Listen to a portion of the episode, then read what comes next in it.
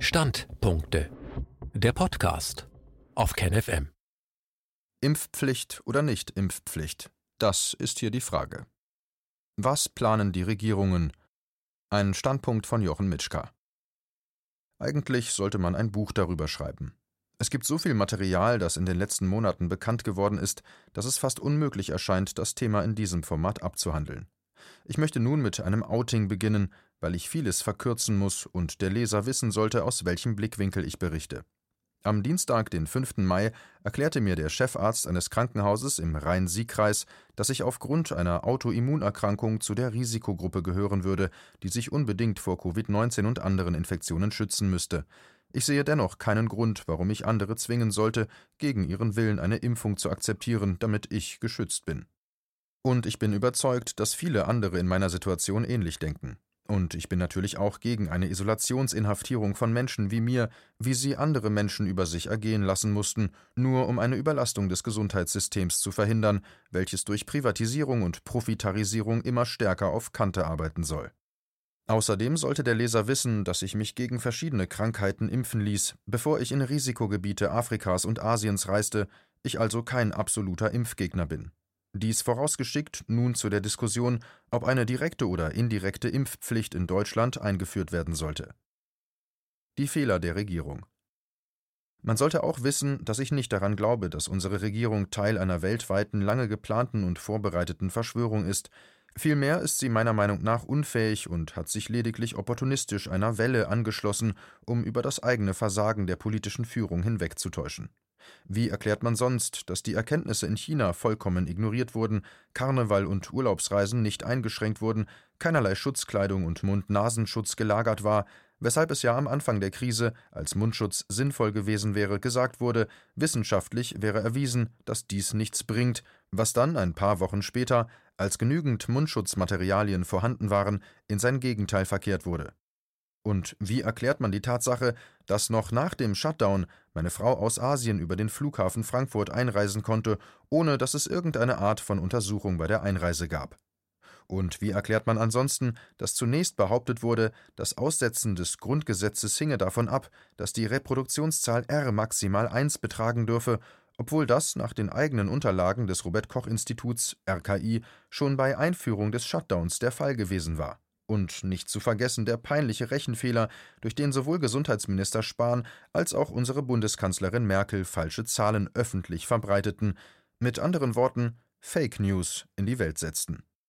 Um nun von diesen Fehlern und der eigenen Unfähigkeit abzulenken, schlossen sich die staatstragenden Parteien Deutschlands einem Trend an und begannen gleichzeitig unpopuläre politische Gesetzentwürfe im Schatten der Krise durchzusetzen, und dazu gehört auch die indirekte Impfpflicht. Indirekt deshalb, weil die Impfung angeblich freiwillig sein soll, aber nur derjenige alle Bürgerrechte der Verfassung für sich beanspruchen kann, der sich hat impfen lassen. Gegen was und womit bleibt bei einem solchen Gesetzentwurf natürlich offen. Die Impfpflicht. Warum überhaupt Impfpflicht? Zum einen ist ein wichtiger Treiber natürlich die Korruption, wie schon im Fall der Schweinegrippe. Zum anderen aber glauben viele Protagonisten tatsächlich, durch massive Impfkampagnen a. die Kosten des Gesundheitswesens drücken zu können und b. Menschen vor Krankheiten zu beschützen.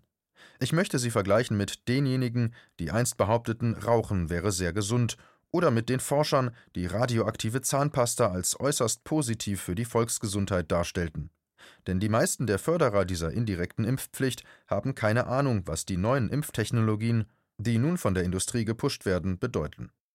Es gibt sehr wohl begründete Bedenken gegen die schnelle und flächendeckende Einführung der neuen RNA-Impfstoffe. Aber selbst ohne die neue und unerforschte Impftechnologie gibt es aufgrund immer wieder auftretender Impfschäden gute Gründe und vor allen Dingen einen Impfzwang sorgfältig abzuwägen. Und ganz besonders dürfte dies für jene Menschen gelten, die gentechnisch veränderte Nahrungsmittel ablehnen. Was die wohl denken werden, wenn sie erfahren, dass ihnen gentechnisch veränderte Organismen in den Körper gespritzt werden sollen? Sie werden es vermutlich nicht erfahren, weil die Qualitätsmedien es nicht zum Thema machen werden. Und nein, ich glaube nicht, dass die deutsche Regierung, wie die WHO und die UNICEF in Afrika versuchen wird, das Bevölkerungswachstum zu reduzieren, indem den Impfungen sterilisierende Mittel beigegeben werden. Aber wissen wir, wer in zehn Jahren die Regierung stellen wird und dann ein Gesetz in der Hand hält, mit dem sich alles Mögliche machen lässt, Und das ohne Widerstand der Bevölkerung, wie man an der Reaktion der Menschen auf die Covid-19-Panik in den Medien gerade erst lernen konnte. Und wer sich nun wundert, warum er solche Informationen nicht in den Qualitätsmedien in den Schlagzeilen findet, der sollte recherchieren, wer welche Spenden diesen Medien zukommen ließ. Nun, es war unter anderem Bill Gates mit seiner Stiftung, der erhebliche Summen verschiedenen tonangebenden Qualitätsmedien für verschiedene Projekte hat zukommen lassen. Erstaunlich war dann doch die Tatsache, dass unsere Bundeskanzlerin Angela Merkel fast mit den gleichen Worten wie Bill Gates behauptete, dass man erst wieder zur Normalität, also zu den vollen Bürger- und Menschenrechten aus dem Grundgesetz zurückkommen könne, wenn es einen Impfstoff gäbe.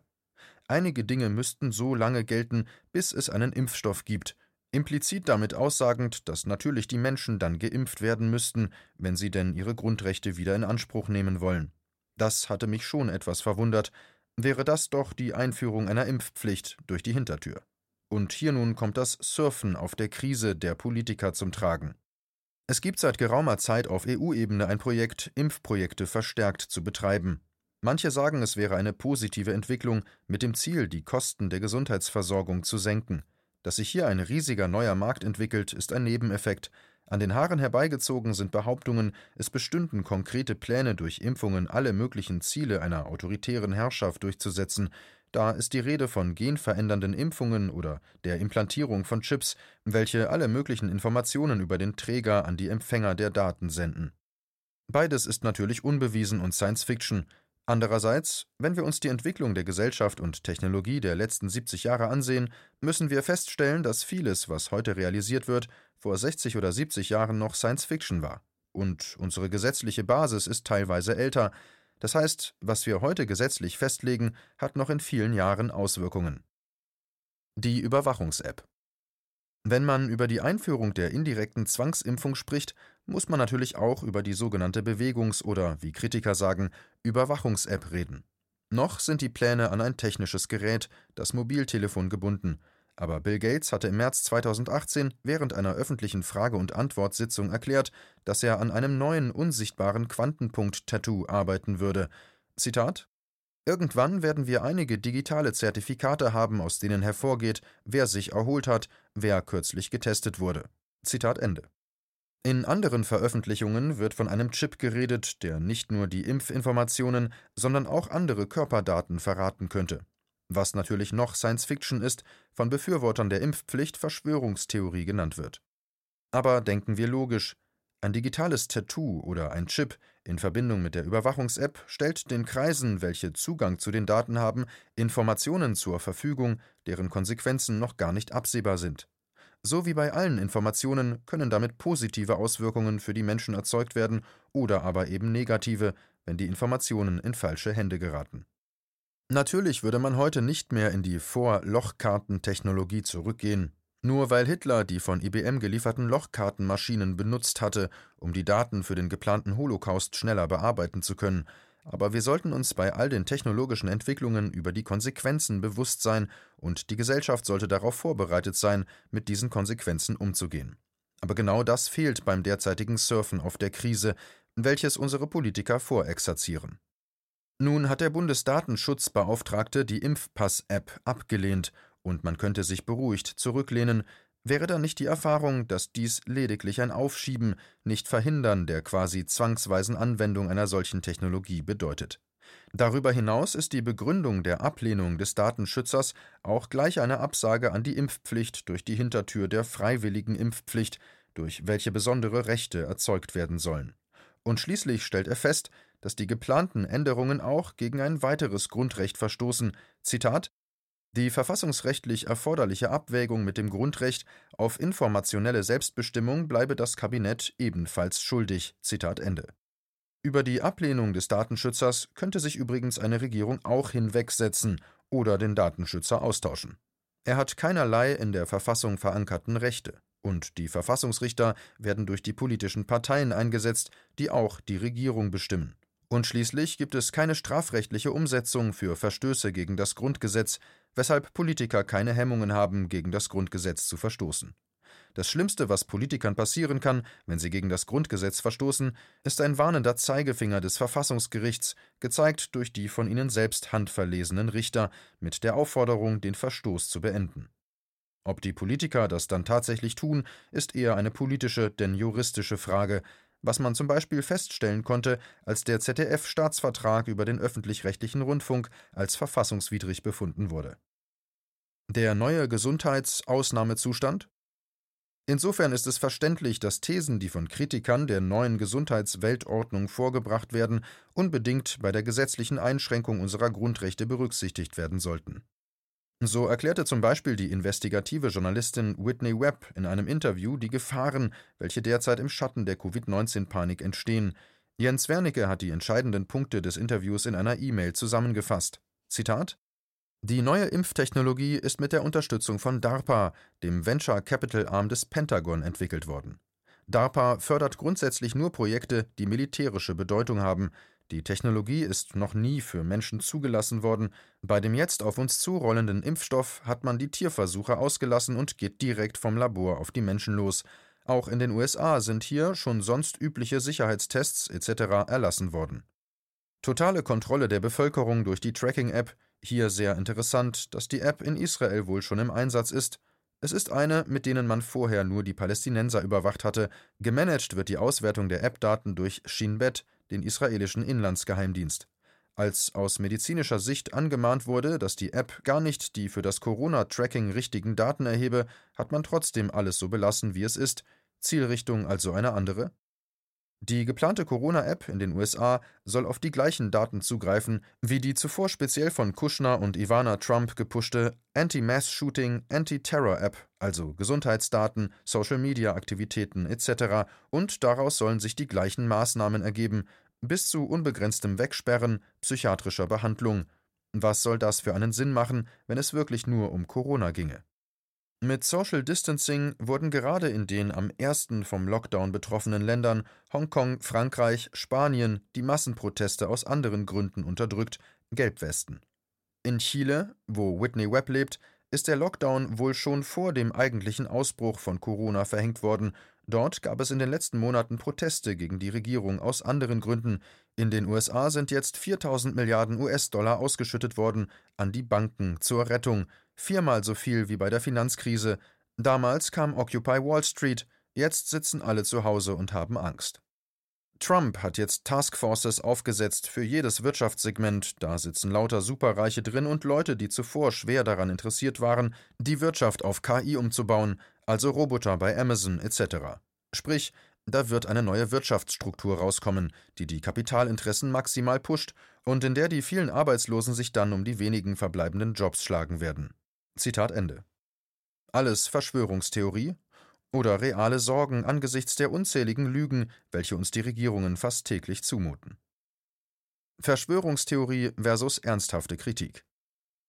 Für alle Kritiker des Impfzwangs ist es notwendig, sich von Thesen zu distanzieren, die zu sehr Science Fiction sind. Denn solche extremen Thesen werden, davon kann man ausgehen, auch von Impfbefürwortern in die Welt gesetzt um diese extremen Thesen mit ernsthafter Kritik in einen Topf zu werfen und verleumden zu können. Daher sollten sich Kritiker der Impf- und Shutdown-Politik der Regierung an Fakten, geschichtliche Beispiele und das Grundgesetz halten, sowie zum Beispiel die Mainzer Rechtsanwältin Jessica Hammett und einige andere besorgte Juristen und Ärzte. Zitat auch die Idee, einen Immunitätsnachweis zu erbringen, um Sonderrechte zu erhalten, sehe ich als eine sehr besorgniserregende Entwicklung an, damit wird das Zeichen gesetzt, dass sich die Bevölkerung ihre Freiheit erwerben muss. Es besteht meines Erachtens die naheliegende Gefahr, dass sich Menschen dann bewusst einer Ansteckungsgefahr aussetzen, um sich zu infizieren, um sich Sonderrechte zu sichern. Bereits daran wird deutlich, wie absurd diese Idee ist. Zitat Ende. Da die Parteien die Besetzung der Gerichte bestimmen, wird man wenig Urteile finden, welche wirklich ernsthafte Folgen für die Politik haben. Dass die Politiker gegen die nun eintretende Klagewelle trotzdem eine Strategie entwickeln, ist aber erklärbar, weil Richter oft gezwungen sind, für die Politik doch zumindest unangenehme Urteile zu fällen. Besonders perfide ist es, die Verordnung, wie in Hessen passiert, gegen die geklagt wird, geringfügig abzuändern, was zu einem neuen Klageverfahren mit neuen Kosten und neuen Wartezeiten führt. Auch hieran erkennt man, wie wichtig es wäre, endlich strafrechtliche Konsequenzen für Politiker einzuführen, welche Grundrechte verletzen. Gäbe es diese, würde zum Beispiel im hessischen Fall eine strafrechtliche Bewertung der ursprünglichen Verordnung erfolgen, ob sie inzwischen geändert wurde oder nicht. Die wissenschaftliche Grundlage Ein Wort sei noch zu den sogenannten wissenschaftlichen Gremien gesagt, auf welche sich unsere Politiker stets berufen. Die Tatsache, dass die WHO maßgeblich von der Bill and Melinda Gates Stiftung und von anderen Interessenten der Impf- und Pharmaindustrie finanziert wird, sollte uns zu denken geben. Hatte vor der Auflösung der Sowjetunion diese noch größten Wert darauf gelegt, dass die WHO unabhängig und frei durch die Regierungen der beteiligten Länder finanziert wird, hat sich das nach der Selbstauflösung stark verändert. Heute bestimmen private Sponsoren die Musik, sagte mir ein Kenner der Szene in einem vertraulichen Gespräch, und selbst der deutsche Staatssender Deutschlandfunk titelte Was gesund ist, bestimmt Bill Gates. Und da Bill Gates nicht nur die WHO und andere Gesundheitsinstitutionen teilweise existenzrettend sponsert, ist der Einfluss erheblich. Und um zu verhindern, dass dies in den Medien kritisch hinterfragt wird, fließen auch Hunderte von Millionen in Medienarbeit, alles natürlich gemeinnützig und daher aus Geldern, die eigentlich als Steuern an gewählte Regierungen fließen sollten, das heißt, Oligarchen wie Bill Gates verhindern nicht nur die Finanzierung durch gewählte Regierungen, sondern nutzen dieses dem Staat vorenthaltene Geld zur persönlichen Einflussnahme. Insofern ist auch die Behauptung, sie nutzen ihr eigenes Geld für die Finanzierung von guten Dingen in die Irre führend, denn nicht nur profitieren Firmen davon, in denen die Spender Kapitalanteile besitzen, sondern die Philanthropen nutzen dazu Geld, welches dem Staat durch legale Steuerschlupflöcher vorenthalten wird, in Nordrhein-Westfalen zum Beispiel durch Gesetze demonstriert, die speziell auf die Bertelsmann Stiftung zugeschnitten wurden. Dass das Robert Koch Institut keineswegs eine neutrale wissenschaftliche Institution ist, erklärt sich nicht nur aus der politischen Besetzung der Führung, sondern auch aus den schon zu Beginn erklärten widersprüchlichen und unwissenschaftlichen Äußerungen des Führungspersonals. Während in den Tiefen der Daten und Texte durchaus zu erkennen ist, dass es wissenschaftliches Fachwissen bei den Mitarbeitern gibt, ist das, was durch die offiziellen Vertreter nach außen wirksam wird, eben nur eine Unterstützung der beabsichtigten Politik. Kommen wir noch zu einem anderen Gremium, welches das wissenschaftliche Profil der Regierungsentscheidungen vertreten soll. Hier ist die Leopoldina, die Deutsche Akademie der Naturforscher, zu erwähnen, welche bereits einmal zu einer Verringerung und Privatisierung von Krankenhäusern geraten hatte, im Einklang mit Lobbygruppen von Krankenhausbetreibern. Wie schreibt NTV anlässlich der letzten Stellungnahme der Leopoldina, Zitat, die Substanz der Einschätzungen gründet auf der Autorität eines jeden beteiligten Wissenschaftlers in seinem Fachgebiet. Die Physikerin Angela Merkel, deren Ehemann Joachim Sauer als internationaler renommierter Chemiker seit 2007 Leopoldina Mitglied ist, wird damit umzugehen wissen. Zitat Ende. Donald Trump lässt sich ja auch von seinen Familienmitgliedern beraten. Sollte daran etwas falsch sein? Kritikern der derzeitigen Corona- und Impfpolitik daher vorzuwerfen, sie wären unwissenschaftlich und würden nur auf populistischen Ängsten basieren, verkehren sich bei genauem Hinsehen in ihr Gegenteil. Die Politik der Regierung ist alles andere als auf wissenschaftlichem Konsens basierend und nutzt in erster Linie populistische Ängste der Bevölkerung, um von eigenen Fehlern abzulenken. Ansonsten hätte man einen echten Expertenrat einberufen, in dem nicht nur Vertreter aller relevanten Fachbereiche vertreten sind, sondern auch bekannte Kritiker der derzeitigen Politik. Fazit Weder wegen Coronaviren noch wegen der Aktionen der Regierung sollte man in Panik verfallen. In beiden Fällen ist Vorsicht und Vorausschau notwendig. Im Moment erscheint die größere Gefahr vor dem Surfen auf der Krise durch die politischen Parteien gegeben.